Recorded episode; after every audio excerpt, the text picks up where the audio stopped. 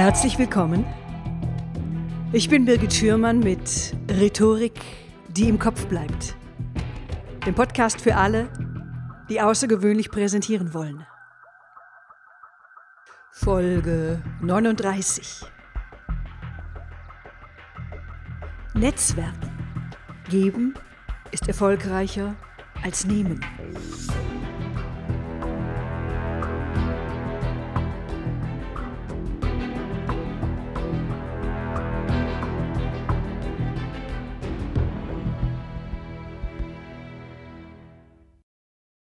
Daniela, du bist Veranstalterin, du bist Netzwerkexpertin und Trainerin für Netzwerkaufbau und Eigenmarketing.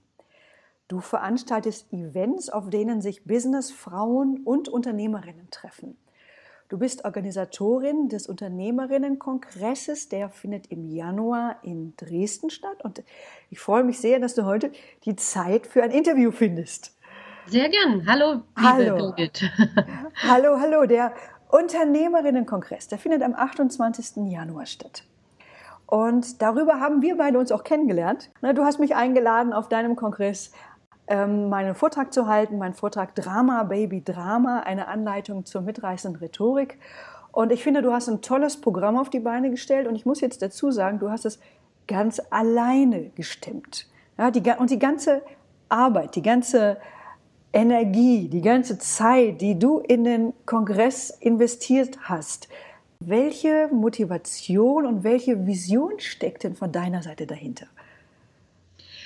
welche Motivation und welche Vision. Also ich, mir macht es unheimlich Spaß, Menschen voranzubringen und Menschen erfolgreich zu machen. Und ich habe gerade bei Frauen gemerkt, ähm, sicherlich erziehungstechnisch und gesellschaftstechnisch bedingt, dass viele sich noch nicht so trauen, sei es aus einem geringen Selbstwertgefühl raus, geringes Selbstvertrauen heraus, die Sache, die sie eigentlich können, auch auf, an, den, an den Markt zu bringen. Ne? Also ich möchte die, die Frauen so ein Stück weit hinterm Ofen vorholen und sagen, zeig dich, komm raus, zeig, was du kannst, zeig, was du drauf hast, weil viele Frauen haben so wahnsinnig viel drauf, haben ein riesiges Fachwissen, aber keiner weiß es, weil sie keiner kennt.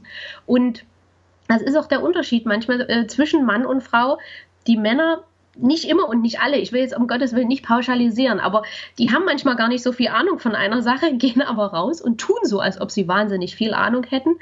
Und die Frau die hat wahnsinnig viel Ahnung, denkt aber, sie muss doch noch eine Ausbildung machen und muss doch noch was lernen dazu und traut sich nicht raus. Und da möchte ich einfach mit solchen Veranstaltungen wie dem Unternehmerinnenkongress sagen, Leute, traut euch, kommt raus, lernt andere Powerfrauen kennen, schaut euch an, wie die das machen, guckt, was möglich ist, wenn ihr euch traut, wenn ihr den Blick über den Tellerrand wagt und ähm, letzten Endes ist das ja auch eine Kettenreaktion. Ne? Wenn ich mich einfach mehr traue, ähm, dann habe ich mehr Erfolgserlebnisse, dann habe ich mehr Glücksgefühle und diese, dieses äh, schöne Gefühl, dieser Auftrieb, der wirkt sich auch auf das Privatleben aus, auf die Familie aus, weil ich bin einfach besser drauf.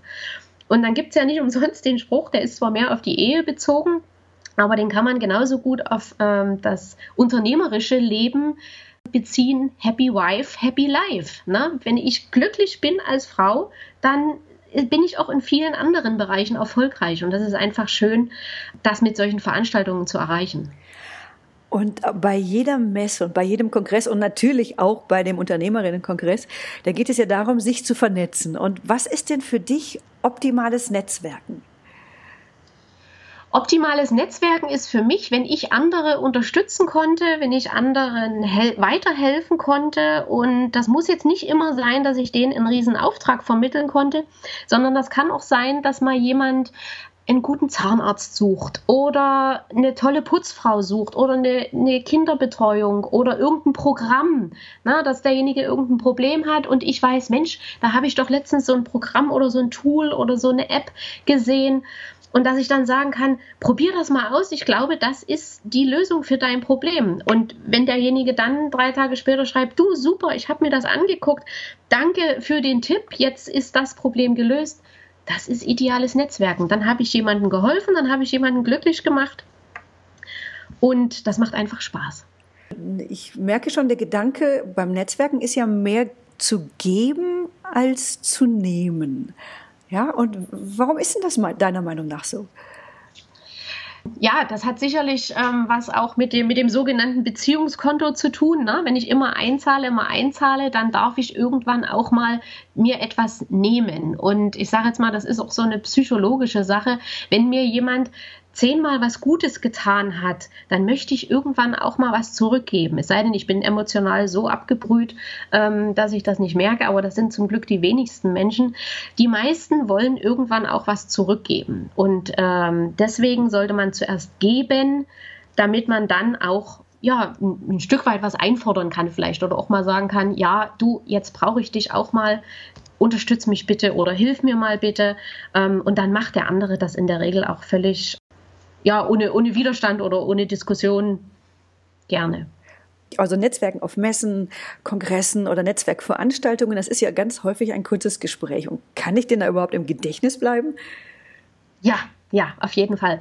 Ähm, also das sind ja Dinge, die ich zum Beispiel auch in, in meinen äh, Trainings, in meinen Workshops mit meinen Kunden übe, wie ich im Gedächtnis bleiben kann, was ich tun kann, selbst bei einem kurzen Gespräch. Und ähm, was zum Beispiel wichtig ist, ist man selbst zu sein und dem anderen zuzuhören. Also um Gottes Willen nicht überfallen mit, ich bin die Größte und die Tollste darin und darin und du musst unbedingt bei mir buchen. Dann bleibt man auch im Gedächtnis, aber negativ. Und positiv im Gedächtnis bleibe ich doch immer noch mit solchen, ja, traditionellen Werten wie Zuhören, ich selbst sein und mich wirklich für den anderen interessieren. Und das hat ähm, tatsächlich schon ähm, Situationen begeben, ähm, äh, gegeben, wo jemand einfach eine halbe Stunde jemandem zugehört hat und eigentlich nicht viel gesagt hat. Und trotzdem hat der, der sein halbes Leben da ausgepackt hat und nur geredet hat, hat dann hinterher gesagt, aber mit dem kommt man sich gut unterhalten, obwohl er nicht viel gesagt hat. Aber er fühlte sich mhm. einfach wohl und darum geht's. Und da bleibt man auch bei den anderen im Gedächtnis. Also beim Netzwerken, das fällt ja auch nicht jedem leicht, auf andere zuzugehen. Und viele wissen ja dann auch nicht, was sie sagen sollen. Und dann gibt's natürlich so Smalltalk-Intros wie, ähm, was machen Sie beruflich? Und das ist jetzt zwar ein Klassiker, aber ich muss gestehen, ich finde den jetzt ein bisschen einfallslos. Wie steigt man denn deiner Meinung nach da optimal oder gut und locker in ein Gespräch ein? Bei Veranstaltungen wie dem Unternehmerinnenkongress empfehle ich zum Beispiel, dass man entweder, wenn jetzt gerade ein Vortrag lief und jetzt ist Mittagspause oder Kaffeepause, dann kann man den anderen ansprechen, zum Beispiel mit, wie fanden Sie den Vortrag gerade? Mhm. Ähm, war das Ihr Thema? Kennen Sie die Referentin? Wie fanden Sie die Referentin? Ähm, oder wenn es jetzt gerade noch früh ist und noch kein Vortrag gelaufen ist, kann man zum Beispiel auch fragen, wo kommen Sie her? Äh, schlafen Sie im gleichen Hotel, äh, wie jetzt der Kongress stattfindet oder woanders? Wie war die Anreise? Anreise. Also alles so Fragen drumrum um den Tag sind auch ideale Einstiegsfragen. Und darüber kriegt man dann letzten Endes auch raus, was derjenige beruflich macht. Also mhm. Ja, gebe ich dir total recht. Und ich finde es ja auch für den Aufbau eines Gesprächs generell auch wichtig, dass man nach Gemeinsamkeiten sucht. Ne? Und das wäre ja, wie fanden Sie das, wenn man das ähnlich findet? Irgendwie hat man ja schon eine Gemeinsamkeitsbasis. Ich finde, Gemeinsamkeiten ein, sind ein großartiges Mittel, um eine Vertrauensbasis herzustellen, weil ein Gespräch lebt ja von Nähe, es lebt von Vertrautheit. Und welche Methoden nutzt du denn, um, um eine tragfähige Beziehung aufzubauen, damit die auch langfristig hält? Also letzten Endes ist es auch wieder eigentlich das, was ich soeben gesagt habe. Wichtig ist, dass ich mich für den anderen interessiere. Ich bin von, von, von Anfang an ein grundsätzlich sehr neugieriger Mensch und ich finde das einfach immer noch spannend und interessant, was jemand anderes macht, wie er dazu gekommen ist, was er für Herausforderungen hat, wo er hin will über diese Fragen und diese Antworten letzten Endes findet man dann automatisch schon Gemeinsamkeiten, weil es, mhm. der andere erzählt dann irgendwann Situationen, die ich auch schon kenne oder die ich ähnlich durchlebt habe oder wo ich zumindest jemanden kenne, der das auch gemacht hat. Und so kommt man von einem ins andere. Und durch dieses Erzählen merkt man dann immer mehr, ah Mensch, äh, das kennen Sie auch oder dort waren Sie auch oder diese Sportart machen Sie auch, herrlich, kennen Sie da den und den. Und so kommt man sich dann peu à peu näher ähm, und kommt von einem Thema ins nächste. Und welche Gespräche haben dann bei dir zu einem kontinuierlichen Kontakt geführt? Also gab es da Besonderheiten oder kannst du vielleicht ein Beispiel nennen? Also eigentlich sehr, sehr viele, weil ähm, die Gespräche, das ist ja nicht immer, dass man gleich am nächsten Tag einen neuen Kooperationspartner oder einen neuen Kunden hat. Es sind auch viele Gespräche, wo man denjenigen äh, regelmäßig wieder sieht auf verschiedensten Veranstaltungen. Deswegen empfehle ich meinen Kunden noch immer, was Netzwerken betrifft, geht regelmäßig raus. Wenn ihr nur einmal in sechs Monaten zu einer Netzwerkveranstaltung geht, kann sich niemand an euch erinnern. Dann fangt ihr eigentlich wieder bei Null an. Und wenn man das regelmäßig macht, trifft man auch immer wieder äh, die Leute mal hier und da wieder. Und es gibt Menschen, da hat, da passte die Chemie, da passt die Branche und da tut man wirklich manchmal 14 Tage später schon zusammensitzen und, und Sachen aushecken. Und es gibt aber auch Menschen, wo erst nach drei oder vier Jahren man wirklich näher zusammenkommt. Aber damit das geschehen kann, muss man sich schon regelmäßig blicken lassen, damit der andere auch merkt, ach ja, mit ihr hatte ich ja schon mal äh, gesprochen, sie ist heute wieder da, scheint ihr gut zu gehen und, und läuft noch alles. Ähm, und umgedreht natürlich genauso. Ne? Ich erinnere mich genauso dann an die denjenigen und weiß, ah, das ist der und der oder die und die. Da hatte ich mich über dies und jenes unterhalten. Manchmal macht man dann auch nochmal einen kurzen Smalltalk und ich sage dann, Mensch, was ist denn aus der und der Sache geworden, die du mir erzählt hattest vor, vor vier Wochen? Ne? Und da hat man wieder eine Basis. Und so tut man eigentlich peu à peu die Beziehung aufbauen. Ne? Und wenn man sich super gut versteht, kommt man irgendwann vielleicht auch ein Stück, ähm, dass man was Privates erfährt, ob derjenige Kinder hat oder äh, verheiratet ist oder was es da für Sachen gibt, wo man auch wieder helfen kann. Und so baut sich das über die Zeit auf. Mhm. Und welche Erfahrungen hast du damit gemacht, wenn du nach dem Kennenlernen dann nochmal Kontakt aufgenommen hast? Ähm, ich nehme nicht immer nach dem Kennenlernen wieder Kontakt auf. Also das kommt immer darauf an, wie das Gespräch war. Natürlich mit jemandem, äh, wo der Abschied so war, dass man gesagt hat, Mensch, bist du auf Facebook oder auf Xing? Da gucke ich mal nach dir. Klar, mit die schreibe ich natürlich an. Und manchmal, wenn man äh, gemerkt hat, Mensch, mit jemandem war die Basis schon sehr gut, da schreibe ich dann auch manchmal über Xing oder über Facebook oder eine Mail. Mensch, war schön, dich gestern kennengelernt zu haben. Ich hoffe, du bist gut nach Hause gekommen. Und ich freue mich, wenn wir uns hier und da mal wiedersehen. Also sowas reicht dann schon. Also was ich, was ich absolut nicht empfehle, ist denjenigen dann mit irgendwelchen Angeboten per E-Mail zu überschütten, sofern das nicht explizit vereinbart war. Mhm. Weil ansonsten fühlt derjenige sich wirklich veralbert und hat das Gefühl, nee, also der hat sich nicht für mich wirklich interessiert, sondern der wollte mich nur aushorchen, um mir jetzt am nächsten Tag sein Programm überzustülpen. Und das kommt nicht gut. Mhm. Ist es denn sinnvoll, sich nach einem Gespräch hinterher Notizen zu machen? Grundsätzlich ja, aber wovon ich dringend abrate, ist mit einem großen A4-Block rumzurennen und sich äh, im Beisein des Gegenübers das aufzuschreiben. Mhm. Also wenn man sich mit jemandem unterhalten hat und dann entweder auf der Toilette oder irgendwo relativ ungesehen sich ein paar Notizen auf die Visitenkarte oder ins Handy tippt, das ist okay. Aber ich würde es jetzt nie vor demjenigen machen, weil der kommt sich sonst schon ein, bisschen, ein Stück weit ausgehorcht vor. Und das hinterlässt auch keinen guten Eindruck. Archivierst du die Kontakte? Also, und wenn ja, wie machst du das? Hast du ein System oder? Hm, also es gibt Systeme, ich selbst habe keins. Ich habe zum Glück ein Elefantengedächtnis, was, was sowas betrifft. Also ich kann jemanden nach, nach sechs Monaten oder nach acht Monaten wiedersehen und, und sehe das Gesicht. Ich merke mir nicht unbedingt den Namen, aber ich weiß, derjenige macht das und das, hatte das und das Problem vor sechs Monaten und ist in der und der Firma unterwegs. Und da kann ich den dann natürlich auch ganz gut ansprechen. Ich weiß aber, es gibt auch Leute, die ein System haben. Und ich tue ansonsten die Kontakte in meinem Handy speichern, ähm, habe den Namen, schreibe die Firma dazu oder schreibe noch vielleicht einen Besuch dazu. Und dann war es das. Dann verlasse ich mich wirklich auf mein Gedächtnis. Wie bereitest du dich denn auf das Netzwerken vor? Wie bereite ich mich vor? Also wenn es eine, eine öffentliche Gästeliste gibt, dann schaue ich die in der Regel durch und schaue, ob jemand dabei ist, den ich noch nicht kenne, den ich aber gerne kennenlernen möchte. Und dann sehe ich auch zu, dass ich während der Veranstaltung mit demjenigen in Kontakt komme.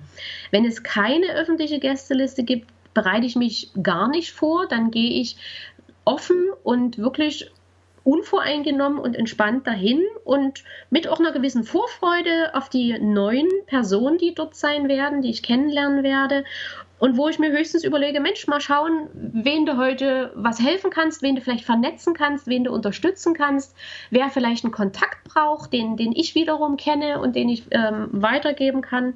Ja, und der Rest äh, ergibt sich. Und der Gedanke, was bringt mir der Kontakt, der ist ja sicherlich nicht unwichtig. Äh, ich will ja keine Zeit verschwenden und ich will ja auch Kontakte knüpfen, die mich weiterbringen. Aber wenn ich das aber bei meinem Gesprächspartner spüre, dass er mich auf die Relevanz abklopft, also wie wichtig ist die denn für mich, dann finde ich das unangenehm. Mhm. Wenn ich aber einen Gesprächspartner habe, von dem ich von dem ich schnell merke, der bringt mich beruflich nicht weiter, dann kann das ja auch trotzdem ein super Gespräch sein. Ich meine, und ich weiß ja nie, wohin sich eine Person entwickelt und welche Kontakte sie hat. Wie hältst du denn die Balance?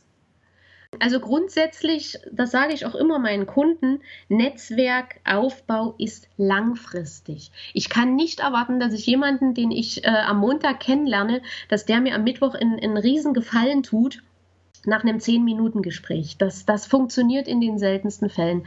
Netzwerken ist immer langfristig, ist immer Beziehungen aufbauen, Beziehungen pflegen. Wenn ich so mit der Vorstellung zu einer Netzwerkveranstaltung gehe oder in ein Gespräch reingehe, dass der andere mir nichts nützt, dann habe ich den eigentlich schon in eine Schublade gesteckt und da habe ich mir selber eigentlich geschadet. Weil ich kann mir nicht anmaßen, heute für, für den anderen festzulegen, was der in zwei oder in drei Jahren macht. Es gibt da immer so ein schönes Beispiel, wer jetzt Schauspieler werden möchte und irgendwo bei, bei tollen Filmen mitspielen will, die sind manchmal, obwohl sie noch in einer, in einer geringeren Position sind, zu Kabelträgern oder irgendwelchen Helfern arrogant und voreingenommen, wo ich immer dann sage, nee, Du weißt nie, ob der Kabelträger vielleicht in drei Jahren der beste Freund vom Regisseur ist. Oder vielleicht ist der Kabelträger in drei Jahren selber Regisseur. Und du brauchst den oder hättest ihn gerne, damit du die Rolle bekommst. Und wenn ich den Kabelträger aber heute schon in eine Schublade stecke und von oben herab behandle und so tue, als ob, na, der nützt mir ja sowieso nichts, ähm, dann habe ich eigentlich mir selber geschadet. Von daher ist immer ganz wichtig, dass man dort absolut wertungsfrei rangeht, unvoreingenommen, weil, wie gesagt, ich weiß nicht, wen derjenige kennt, wo seine Entwicklung hingeht, wo derjenige in, in zwei oder drei Jahren selbst steht. Und ich weiß erst recht nicht und kann es auch in dem Moment nicht abschätzen, was derjenige für ein Netzwerk hinter sich hat. Und da werden sogar oft die, die etwas schüchternen, ruhigeren, introvertierten Menschen massiv unterschätzt wo man äh, manchmal dann wirklich den, den, der Rampensau, sage ich jetzt mal, mhm. mehr äh, verfällt oder vertraut, wo die introvertierten, ruhigen Menschen manchmal auch ein riesiges Netzwerk haben, aber die stellen das natürlich nicht nach außen. Mhm. Und deswegen sollte man da wirklich wertungsfrei rangehen, einfach sich auf den Menschen einlassen, völlig unabhängig von seiner Position, sich auf den Menschen einlassen und sich freuen, was tut dieser Mensch, was macht er, wie ist er da hingekommen, sich wirklich dafür interessieren und sich freuen, so jemanden kennengelernt zu haben. Ende. Ah ja, und bei Netzwerkveranstaltungen, da habe ich ja auch schon mal Selbstdarsteller mit kleinen Verkaufsshows erlebt. Da habe ich dann auch gedacht, wow, die verkaufen sich gut, aber es blieb so ein Geschmäckle. Wie kann ich das selber vermeiden und mich aber gleichzeitig gut in Szene setzen? Also vermeiden in erster Linie, indem du einfach wirklich authentisch und du selbst bleibst. Und wenn du eben der, der Zuhörer, der bessere Zuhörer bist, dann, dann mach das auch auf jeden Fall. Und ansonsten im Gedächtnis bleiben, was wichtig ist, ist ein guter Elevator-Pitch. Das biete ich ja auch in meinen Workshops und meinen Trainings an, weil viele Menschen, die gefragt werden, was machst du eigentlich? Oder die klassischen Vorstellungsrunden bei, bei Netzwerkveranstaltungen, da kippen die erstmal hinten über und, und kriegen schon Schweißen nasse Hände, weil sie nicht wissen, was sie gleich sagen sollen. Und wenn man aber dort selbstsicher und selbstbewusst auftritt und in fünf Sätzen auf den Punkt bringt, was man macht, dann hat man schon einen bleibenden Eindruck hinterlassen, weil die anderen einen klar einsortieren können und sagen können, ah, in, in der Branche und das Problem löst er oder sie und damit hat man schon mehr Eindruck hinterlassen, als wenn man da was rumstottert und irgendwas erzählt, wie man von vor 20 Jahren angefangen hat und dann eigentlich fast 10 Minuten braucht, ehe man bei dem ist, was man heute macht. Und die meisten sind dann schon nach drei Minuten ausgestiegen, ich will nicht sagen und eingeschlafen, aber zumindest haben sie nicht mehr zugehört und damit ist das natürlich verpufft. Also ein guter Elevator-Pitch ist immer noch eine gute Basis, um bei dem anderen im Gedächtnis zu bleiben. Aha ich höre ja ganz häufig, Frauen seien die besseren Netzwerkerinnen. Äh, stimmt das? Und wenn ja, warum?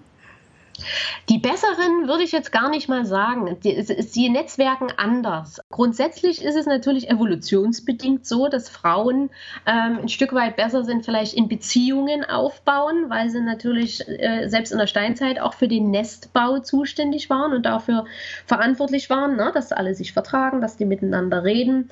Ähm, ich sage jetzt mal, wenn die Männer beim, beim Mammutjagen äh, gequatscht hätten, dann wären alle verhungert. Und dann würde es uns heute wahrscheinlich nicht geben. Also von daher ist dort schon mal die größere, ja, ich will jetzt nicht sagen Beziehungskompetenz, aber zumindest ist das genetisch eben etwas anders angelegt. Männer sind dahingehend manchmal die besseren Netzwerker, weil sie klarer sagen, was sie wollen. Also wenn jetzt äh, Herr A Herrn B kennenlernt und feststellt, Mensch, Herr B ist im Vorstand von Firma F, dort will ich schon immer rein, dann sagt er das klar. Und viele Frauen, die eiern dann immer noch rum und reden um den heißen Brei drumherum und denken sich, na, der andere muss doch jetzt mal merken, dass ich daran interessiert bin, aber sie sagen es nicht klar.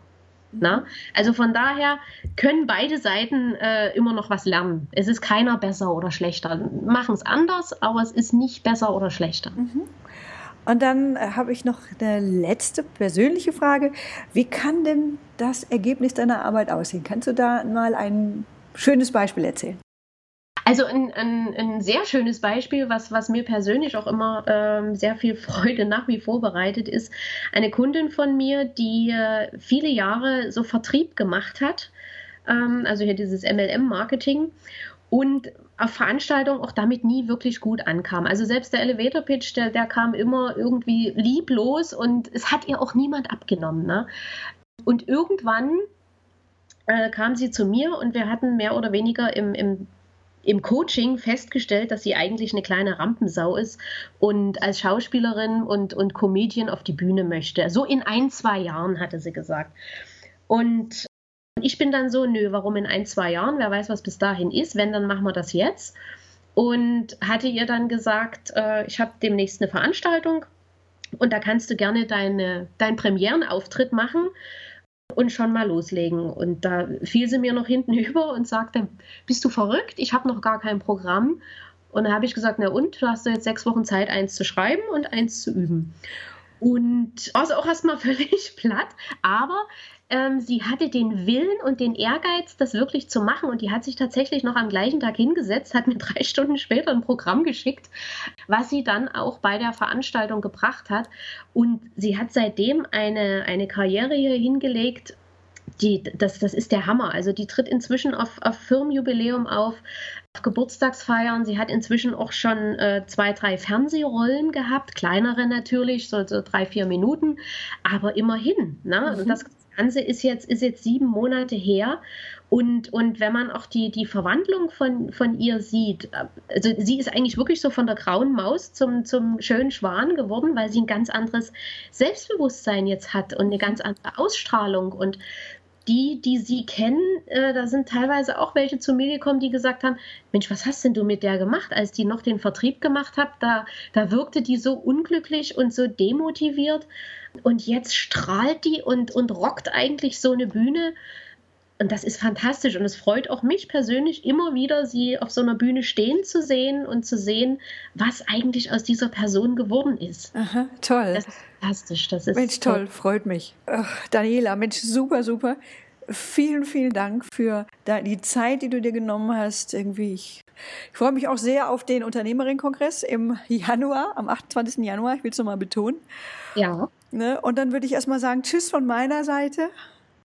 Ja, sehr gern. Und vielen Dank, dass ich dabei sein durfte. Und ich freue mich auch, dich dann am 28. Januar auf meiner Bühne richtig live zu erleben. Ja, okay. Ja, das war's für heute. Wenn dieser Podcast hilfreich für Sie war, wenn er Ihnen gefallen hat, ich freue mich über eine 5-Sterne-Bewertung bei iTunes. Und wenn Sie zu diesem Thema mehr wissen wollen, Sie können sich mit Ihrer E-Mail-Adresse für meinen Hörerservice eintragen und zwar unter www.birgit-schürmann.com slash podcast Schürmann mit UE. Wir hören uns wieder in zwei Wochen. Tschüss, bis zum nächsten Mal. Ich freue mich auf Sie. Ihre Birgit Schürmann.